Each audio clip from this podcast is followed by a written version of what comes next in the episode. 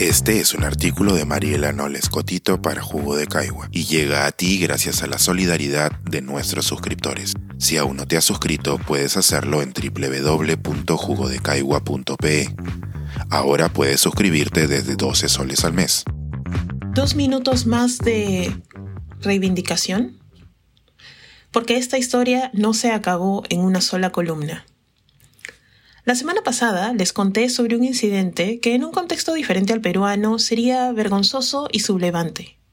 Como recordatorio, durante la primera participación oficial del Perú en el segundo periodo de sesiones del Foro Permanente de las Naciones Unidas sobre Afrodescendientes, nuestro representante nacional se refirió a la trata transatlántica de personas esclavizadas como un proceso migratorio. ¿Fue un escándalo recogido por la prensa peruana? No, ¿Alguien más allá de ustedes y las personas que me siguen en Twitter se enteraron? Probablemente tampoco. Como muchos de los asuntos que se entiende en nuestro país afectan únicamente a un grupo, este suceso no fue realmente importante para el ciudadano de a pie, si acaso identificado inmediata, pero únicamente por los asistentes al foro que estábamos concentrados en el análisis político de lo expuesto por los ponentes. Como dije en mi texto anterior, Iba terminando mi participación en el foro con un sentimiento de desesperanza. Luego del desafortunado comentario, el Perú había tenido una presencia activa, pero predecible, dada la tendencia regular a resaltar sus avances normativos por sobre sus desafíos en la implementación de las normas o políticas promulgadas. Durante el segundo día, una expositora peruana ya había resaltado que si nuestras propias autoridades no reconocían la trata transatlántica y el periodo de esclavización como el punto de partida de la experiencia afroperuana en el país, resultaba difícil esperar que este reconocimiento formara parte del imaginario colectivo de la población. ¿Cómo, además, podía asegurarse algún cambio estructural? En cualquier caso, no sucedió nada ese día ni el siguiente. Y con nada quiero decir ningún tipo de pronunciamiento o comentario de la misión que dejara entrever la comprensión del error durante la jornada inaugural. Este foro es un espacio bastante particular. Se enmarca en lo que las Naciones Unidas llama su arquitectura para la justicia racial y el antirracismo. Estructura que incluye varios mecanismos internacionales como grupos de expertos independientes en diversos temas, relatorías especiales y el Comité para la Eliminación de la Discriminación Racial. Manejado logísticamente desde la Oficina del Alto Comisionado para los Derechos Humanos en Ginebra, el foro congregó a más de 900 representantes de la sociedad civil, los Estados miembros y las agencias del Sistema Universal de Protección de los Derechos Humanos en Nueva York reunidos alrededor de la discusión sobre justicia reparatoria, panafricanismo, migración transnacional, racismo estructural, trauma intergeneracional y salud y bienestar, el objetivo del espacio fue el de generar una plataforma donde los estados puedan identificar prácticas gubernamentales replicables y escuchar recomendaciones concretas de la sociedad civil respecto de sus esfuerzos de implementación de normas y políticas de protección para las poblaciones de ascendencia africana. Claro es que este espacio político también es utilizado para posicionar temas, generar conversaciones y acuerdos y discutir sobre estrategias más allá de las salas de reuniones. Y así llegamos al último día.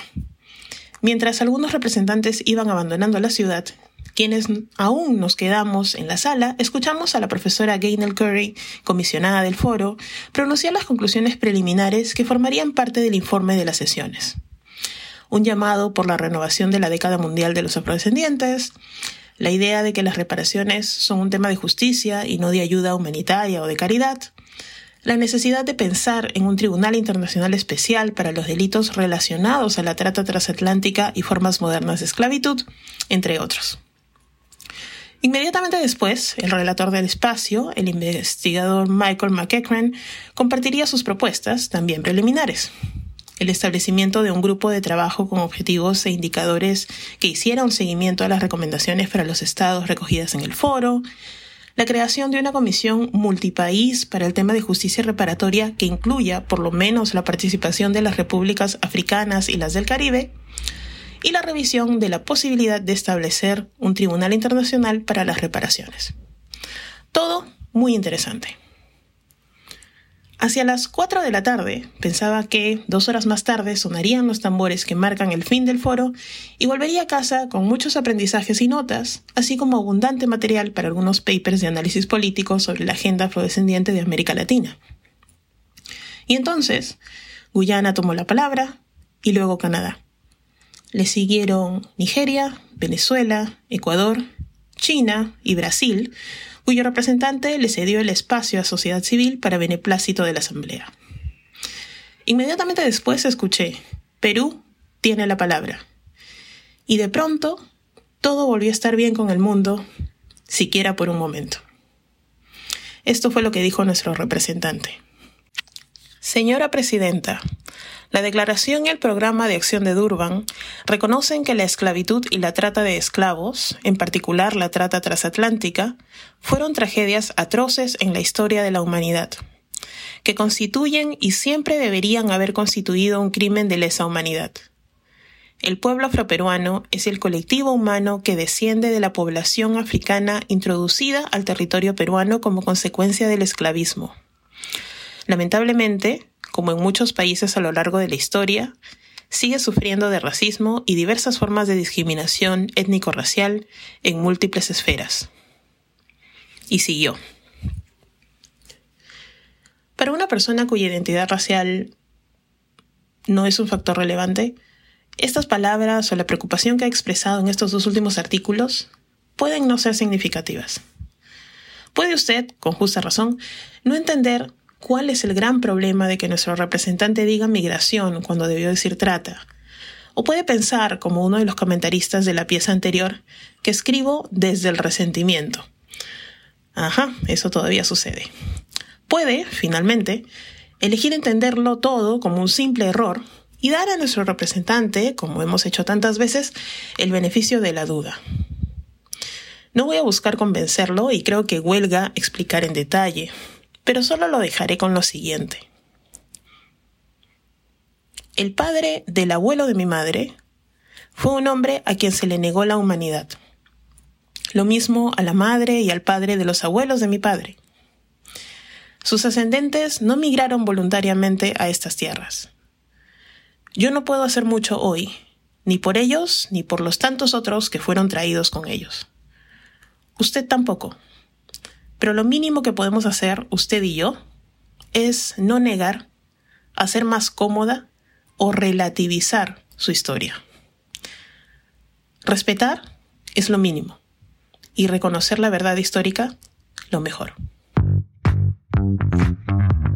Pensar, escribir, editar, grabar, coordinar, publicar y promover este y todos nuestros artículos en este podcast cuesta y nosotros los entregamos sin cobrar. Contribuye en www.jugodecaigua.pe barra suscríbete y de paso espía como suscriptor nuestras reuniones editoriales.